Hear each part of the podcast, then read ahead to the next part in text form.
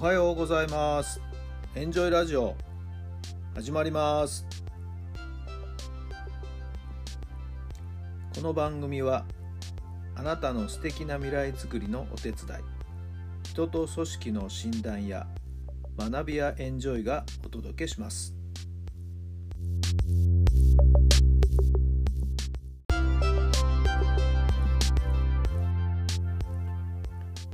この番組は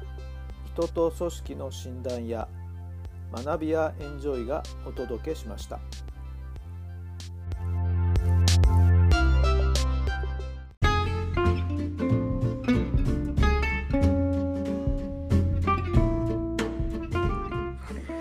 改めまして皆さんおはようございますあなたの心に火を灯すメンタルコーチ設楽範弘太良さんです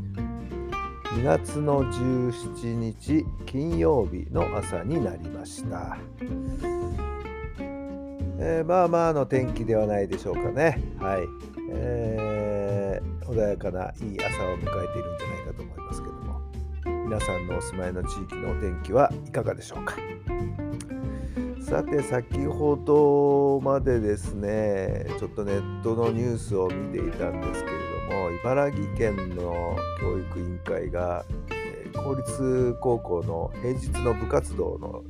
活動時間を2時間に限定するというようなねそんな方針をこの4月から打ち出すというようなニュースが出ておりました。まあ賛否両論いろいろね、えー、集まっていると思いますけれども、まあ、部活動の外部移行なんていう話もですね、本年度からは本格的に始まるというような話ですけども、まあ正直ね、これはなかなかね、受け皿をどう作るかっていう問題、えー、指導者をどう確保するかという問題、そして指導者へのペイをどうするかという問題、なかなかね、えー、厳しい状況が待ち受けてると思いますよ。なかなかね、運営をきちっと本当にできるところっていうのは少ないんじゃないでしょうかね。えー、聞くところによると、東京の大田区だったかな、はい、外部指導者の人たちにはですね、月20万ぐらいのですね、20万円ほどの謝礼報酬をですね支払うというような話があるようですね、えー、かなりの額ですよね。はい、えー、全ての地方公共団体が一律そのようなですね予算が作られつけられるのかというとこれまたいろいろね行政によりけりなんじゃないでしょうか。格差が出てくるんじゃないでしょうか、えー、まあそもそも先生方の働き方改革でえ、勤務時間を減らそうというようなところで土日の部活動を減らそうとかね、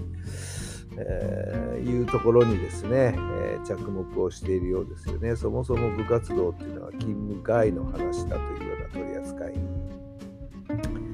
えー、まあこういったところがですねもう長らく一つの形としてですね日本に、え育ってきてしまったという状況がありますからね。先生方の本当にボランティアに支えられてきたというのは正直なところですよ。ただまあもうそのボランティアでやっていくのも限界だということですよね。じゃあペイどうするのかって話じゃないですか。えー、まあ欧米などはですね学校の先生はあくまで勉強を教えるということが一つの先生としてのプロとしてのお仕事、えー、スポーツや文化活動などを教えるという、ね、指導者コーチにあたる人はまたそれが専門職というふうに明確にですね役割分担が分かれている。でちゃんとペイも払われるということですよね。その辺りをどうするのかというところを根本的に考えていかないといけないのかなとも思いますよね。えー、中大連、高大連というね、学校単位での大会の運営、えー、競技の運営が行われているというのも抜本的に見直さなきゃいけない。ただ単に部活の練習時間を減らしたり、先生方の勤務時間を減らしたり、なんていうようなところだけでですね、補える問題じゃないと思うんですよね。はいまあ、でもできるところから手をつけていかないと、この問題ってなかなか解決できないんじゃないかと思いますけど、最初から完璧はできませんけれどもね、はいえ、少しずつ少しずつ、はい、改善をしていくっていう必要はあるんじゃないかと思います。まあ私立と公立学校これで完全にまた二極化していくよね。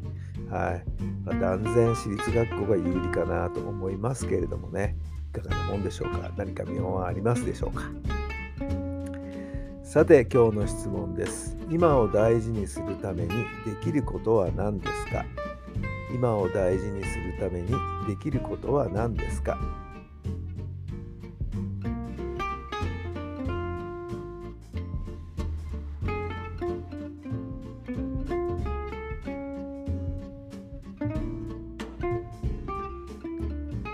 どんなお答えが出たでしょうか。まあ、今を大事にする、ちゃんと未来を見つめてですね、今を大事にした方がいいんじゃないかなと思いますけどもね、えー、自分が将来どうなりたいのか、どうありたいのか、はい、その大きなビジョン、目標に、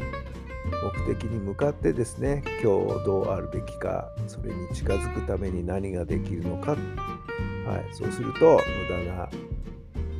ことにね、えー、つまらんことに無駄な時間で時間の浪費をすることも少なからず減らしていけることができるんじゃないでしょうかね。はい、未来を見つめて今を生きるということが大事かなと思っています。